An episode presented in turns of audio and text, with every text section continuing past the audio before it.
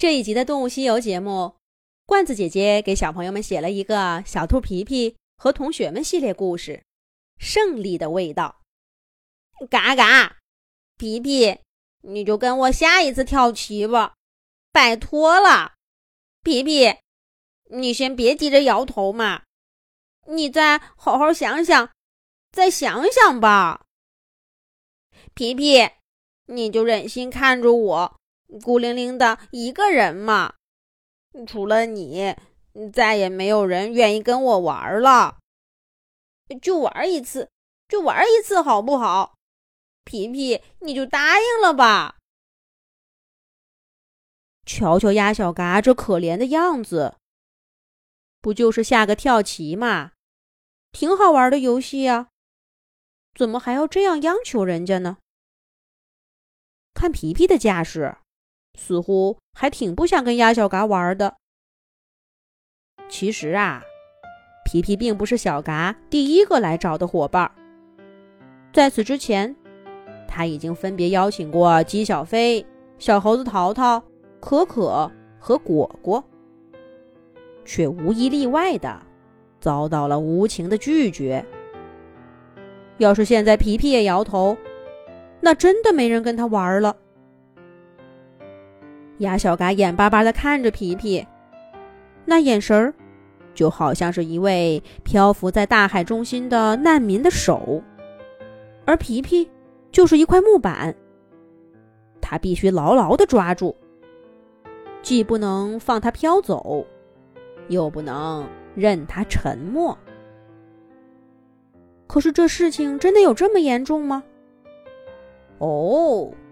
一定是鸭小嘎棋艺太差，大家都不愿意跟他玩吧？这你还真猜错了。恰恰相反，鸭小嘎下跳棋的技术是伙伴们当中最好的。半个月之前，正是他把这个新游戏带到了小镇上。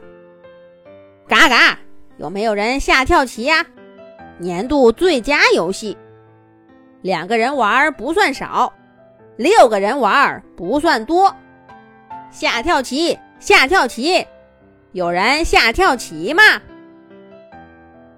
鸭小嘎就好像得到鹅大婶的真传，在教室里吆喝着，很快就吸引了大家的注意。这游戏怎么玩？需要站在地上跳来跳去吗？这些小圈圈是干什么的？还有这些圆锥形的小帽子，有好几种颜色呢。小伙伴们围在鸭小嘎周围，好奇地看着他拿来的新玩具。鸭小嘎一本正经地铺好了一张画着六角形圆圈印的布布，又哗啦啦在上面倒了六种不同颜色的小帽子。嘎嘎。大家坐好，听我讲解规则。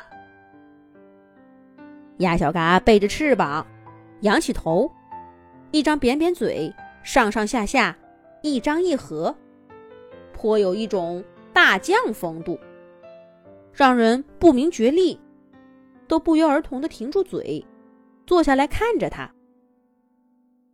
鸭小嘎满意的点点头，继续意气风发的说了起来。这个游戏虽然有个“跳”字，却并不需要我们自己跳来跳去，而是这些棋子。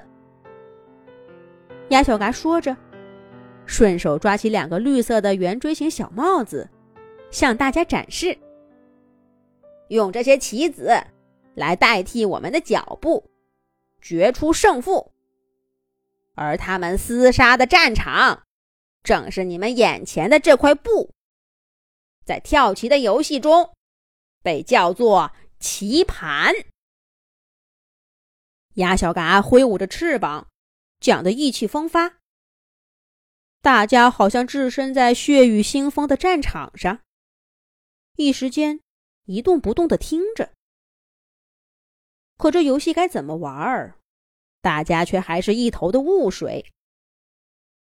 鸭小嘎当然明白，他翅膀微微一低，招呼道：“来来来，小飞，你在我对面坐下，选择一种颜色的棋子，把你脚下的三角形区域摆满。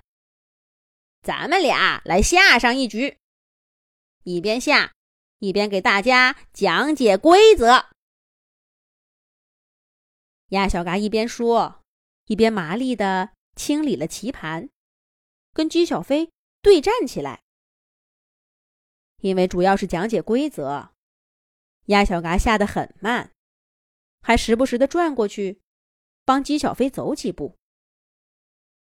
到棋局结束的时候，小飞竟然还剩了三步。